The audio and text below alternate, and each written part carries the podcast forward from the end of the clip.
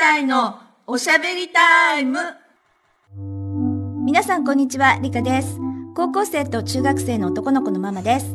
今日のテーマは、たまちゃん子供の習い事にしようと思ってるんですけど、私もね、私自身もいろいろなことやってみたんだけれども、幼稚園の時に親に言われて、習ってたのね、ピアノ。だけど、結局親に言われただけで全然興味が持てなくて、赤いバイエルでね、終わっちゃって、以来ね、なんかうちのピアノはインテリアと、あと猫踏んじゃったしかね、奏でないで終わっちゃったのね。かるわかる。どう？たたまちゃんはそういうのある？そうだね。あ、じゃあ皆さんこんにちは。第2回目の登場、たまよです。小中高生3人のママです。そうだね。私もね、とりあえずは、うんお習字、そろばん、うんピアノ。やった。やった やってた。なんか昔大体それ定番じゃなかったうん、そろばんも全然興味持ってなかった。なんかさ、うちの場合ね、全部その近所にお教室があったのよ。よね。それでさ、自分で通えるし、なんとなくほら、近所の子供がみんな行くから、んなんとなく誘われて行っちゃったって感じ。まあね。うん。なんか性格合わなかったけどね、私あの、習字とかさ、そろばん。ほんと。うん、もうそろばんなんかさ、なんかこう、足につけてさ、遊ぶとか、そんな感じになって。本当に？うんそうか、ねそうか。うん今日はじゃあ上海での子供の習い事の話をね、しようと思ってるんだけど、今子供がやってる習い事ってこっちではほんといろいろあるよね。あるね。うん、なんかほら、スポーツだとテニスでしょ、うん。サッカー、バスケット、あと野球とか、うん。あと日本でよくやってる水泳とか、うん。あと格闘技系も、うん。うんと、剣道とか空手とか、うん、そうだあと、ね。音楽だと、さっき言ったピアノ、うん。バイオリン、ギター、うん、あと芸術系だと絵画とかさ、うん。あの図工なんかもあるよね。あ、やってるね。うん。あとダンススとかうんも、バレエとか、あのほら、ストリートダンス系とかもあるけど、あと女の子バトンなんかもあるって聞いたんだよね。バトンもあるの、うん。なんかね、ないものほんとないよね。本当だ、何でも習えちゃうんだね。うん。あとほらなんか、無料の新聞とか見ると、うん同好会みたいなちっちゃいのとかも結構よくうん雑誌で募集してるよね。本当に、なんか、上海でも何でもできちゃって充実してるよね。うん。そうだよね。そうそう、確かにその格闘技とかでさ、あの、空手とか、うん柔道、剣道とかあるけど、うん。まあ、中国のものって感じで、少林拳とか、そんなのもあねって、それはなんかさ、やっぱ中国でしかできないかな、うんみたいに思ってうんうん、いいなとは思ったんだけど、うん。うん。あとやっぱりバレエとかも、うん。日本にいたらさ、もうバレエってこう敷居が高いっていうか、まあ、そうね。ちょっと発表会でもそう、発表会が十何十万とかかかっちゃうって聞いてて、ただ年間どれだけの出費とかって、ちょっと、まあ、日本舞踊も同じだけどね。そうなのね。うん。やっぱりだから普通には習えないかなと思ってるけど、意外とこっちではね、普通の習い事って感じ、うん、みたいそうね。なのよ。うん。うちはね、ところで剣道やってるんだけどさ、そうなんだ。あの、空手もそうらしいんだけど、会場がほら、あちこち借りてる感じになっちゃうから、土曜日はローカルの学校の体育館なのね。うん。で、日曜日は日本人学校っていう感じで、結構一箇所にならないから、うん。あちこち行かなくちゃいけないのね。うんで、まあうん、ほら、防具とかもすごくあ重いから、重たい結ね局ね、タクシーでの移動になっちゃうから、あそうだね。その辺はちょっと大変かなって思ってたのね。ねただ、うん。あの、こっちにい,、うん。るじゃない、うんだから、うん海外だからこそ、うん。日本の武道っていうのはちょっとこだわりたいなっていうのがあって、うんそうね、いいうん。ね。もしほら、うん将来留学とかしても、うんやっぱりパフォーマンスとして空手とか、剣道って見せられるじゃない？ねだからあとほら、礼儀とか、うん。あと姿勢とか、やっぱそれりもよくやあるね。なんかなんとかどうっていうのって、確かに。日本のって、なんていうの、それだけやるっていう感じじゃないじゃない、なんかそこがね、いいかなっていういうのもあったし、あと、私自身がうん。剣道着とかね、好きなのかっこいいなって思っちゃうから、確かにそれをやらせたかったのよね。で、お兄ちゃんもしばらくやっててやらせたかったんだけど、うんうんでもやっぱりお兄ちゃんの方は、うん。もうインターの時のお友達のバンドの方がね、あーそうか、うんバンドやなんか楽しいっていうことで、そっちに行っちゃってちょっと残念だったんだけどさ。たまちゃんの、あ、そうだ何ねをや。っうてるの？ちの子はね、うん。結構みんな知ってるかどうかわからないけど、将棋、日本の将棋習ってんのよ。そんなのもやれるのね、こっちでね。そうなの、うん。私も人から聞いて知ったんだけどね。うん。でも先生中国人なの。あ、中国人なんだけど、うんまあ、その先生が日本に多分仕事で行ってたんだと思うんだけど、うんうんうんそれでね、将将棋と出会って、うんどうも日本将棋にハマっちゃったらしいのよねね。そうでも意外と強くってちゃんと段も取ってて、うんうんその日本将棋連盟という正式な、うんそういうところにちゃんと入ってて、んそこの上海支部の、まあ、支部長さんっていう感じなのよ。なるほどね。そう。それでちゃんと中国の学校とかでも、こうなんか授業やったりとかして、広めこうることをやってるわけ。ね。だから中国にもうん中国将棋っていうのが、あのあるのよね。あ、そうなんだ。麻雀もなんか若干違うって聞いてるから、やっぱり、やっぱりちょっと若干違うのね。うん違うと思うんでも先生は日本の将棋が、まあ、いいってことあでそれを広めたいみたいなの。えーうんじゃあいいね。そうちの子供もやらせてみようかな。ちょっといいかも。脳トレになるし。うん、そうだよ本当にね、ね。私は見てて、私もね、実はちっちゃい頃ちょっとやったことあって、父に教えてもらってね、うんうんうん少しできたんだけど、もう忘れちゃった。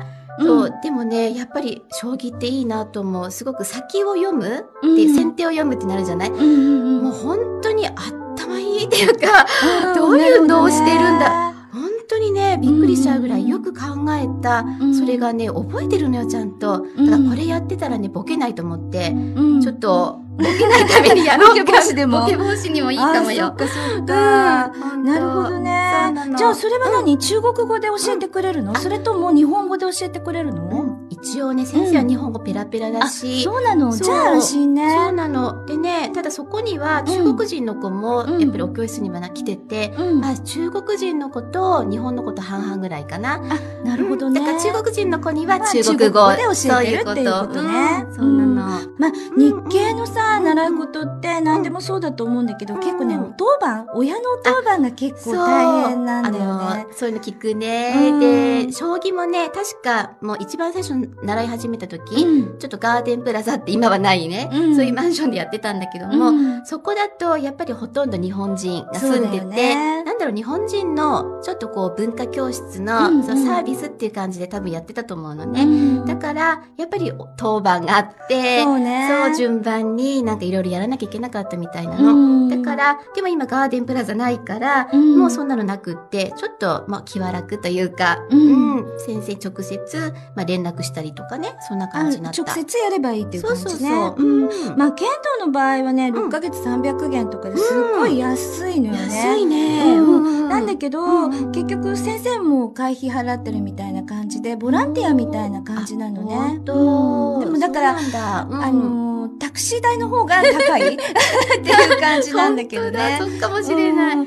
で、まあ、次の6ヶ月終わったら、私のとこに、にやっぱりお世話係さんが回ってくるかなっていう感じで、ちょっとドキドキなんだけど。そうなんだ。うんそっか。まあね、んそういうのは仕方がないかなとは思うんだけどね、まあお世話になってるしね。そうね。そっかもね。そっかそっか。あとまあやっぱり勉強系って言ったら、うんやっぱり中国語がトップに来るのかな。うんそっかな。そう、うちの子はね、うんとにかく長くいるけど、それ通わせたりとか、うんまあ、全くはないのよね。あ、でそうなんだ。うん、うちには喋れるよね、お父さんとか。喋れるという感じはないかもしれないけど、まあ、愛さんがいるからね。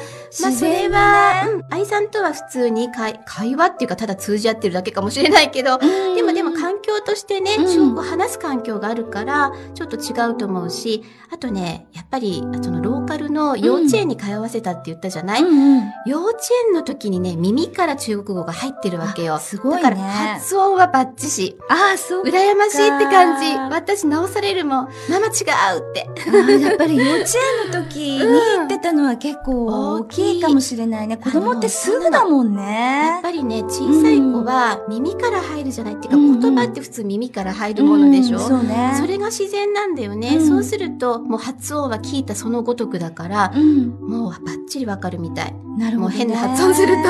そうか、そうか。そうなの。うんあ、でもやっぱり耳ができたっていうのはすごい良かったよね。そうだね。だから、やっぱり中国語自体はね、うん幼稚園の時の方が分かってたかもしれないの、もしかするとね。うんで、も、単語はもうあんまり覚えてないかもしれないけど、うんやっぱり発音がちゃんと入ってるし、うんあと、また環境さえあれば、一番上の子も今現地校行ってるじゃない、うんで、現地校で中国語に触れてて、うんそうね。やっぱりこう、ちょっと感覚が戻ってきたのかなっていう感じはする？まあね、ちっちゃい頃に一回入ってるとね、そうそう違うかもしれないよね。そうだね。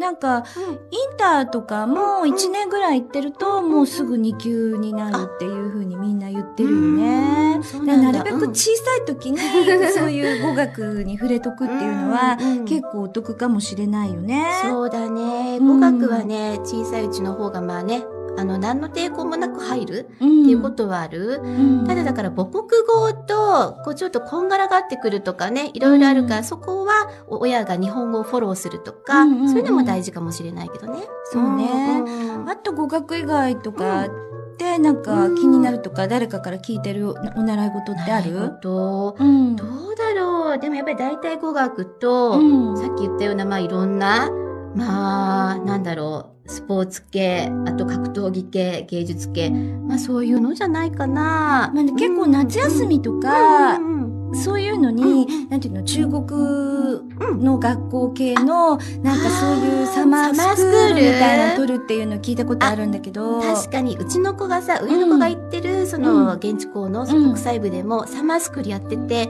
そこにね、だからそこの現地校のところに入学させようと思ってるわけじゃなくって、うんうん。ただ夏休み日本に帰らないから、うん。ちょっともったいないから、ちょっとサマースクールに、うん。あの、参加させたわっていう人いた。あ、確か。いるよね。うん。あと、インターなんかも、まあちょっと、夏うん入れるっていう人も結構いるよね、あサマースクールにそうね。だね。そういうだからサマースクールっていうのもうん結構こっちではうん割と選択されるのかなとも思うんだけど。そうかもしれない。うんでね、やっぱりこっちって、あとその現地校とか、うんあの、夏休み長いのよね。そうだよ、2ヶ月ねもあるよね。めちゃくちゃ長いのよ。だって、6月の末ぐらいからもう8月いっぱいまでお休みじゃない、そうよねだからその時間どう過ごすかっていうのはやっぱ課題だと思うの。うんだか、ら、現地校に行ってる、だから中国人の子たちはサマースクール行くよね。結構そうだよね。そう。まあサマースクールの方もうんいろいろ情報とかをね、うんあの、見ながらう、んちょっと相談して、なんか一緒に行こうかななんて思ってるんだけど、あ うんまたそういう情報についてもお話しできる機会があればなとは思ってるんいだけど。いかもね、うん。そうだね。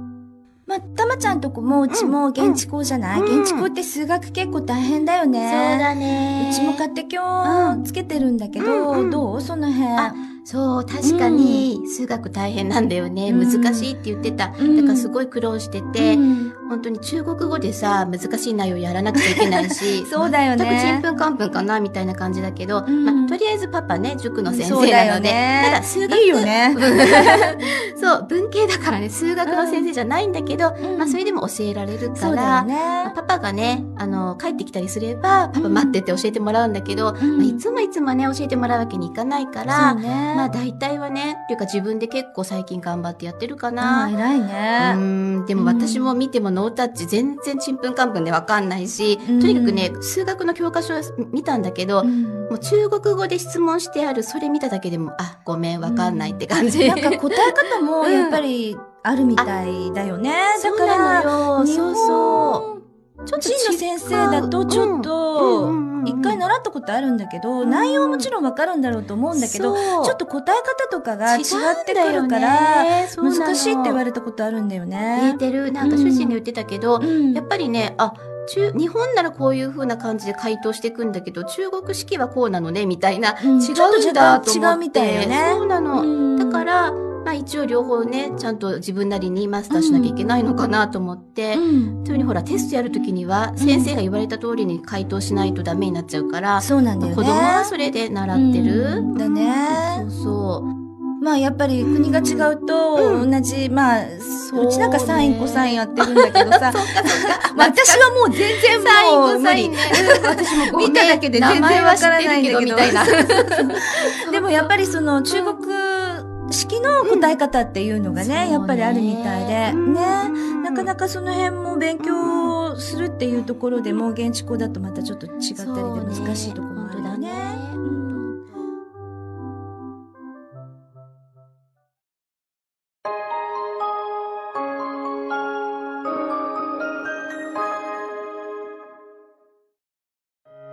いうこことで、今日はまあ最後は勉強系の話になっちゃったんですけれども、あの、上海での習い事ということでお話をしてみました。はい。うん。もしね、面白い、または珍しいお習い事してますよっていう人がいたら、また情報もお寄せいただければと思います。はい。お願いします。それではさようなら。バイバイ。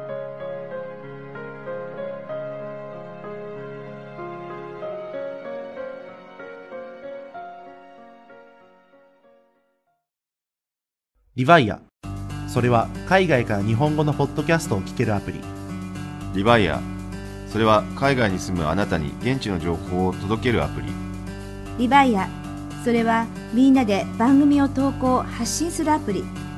私たちと一緒に新時代のエンターテインメントを作りましょう。今すぐ LIVAIA で検索。リヴァイア。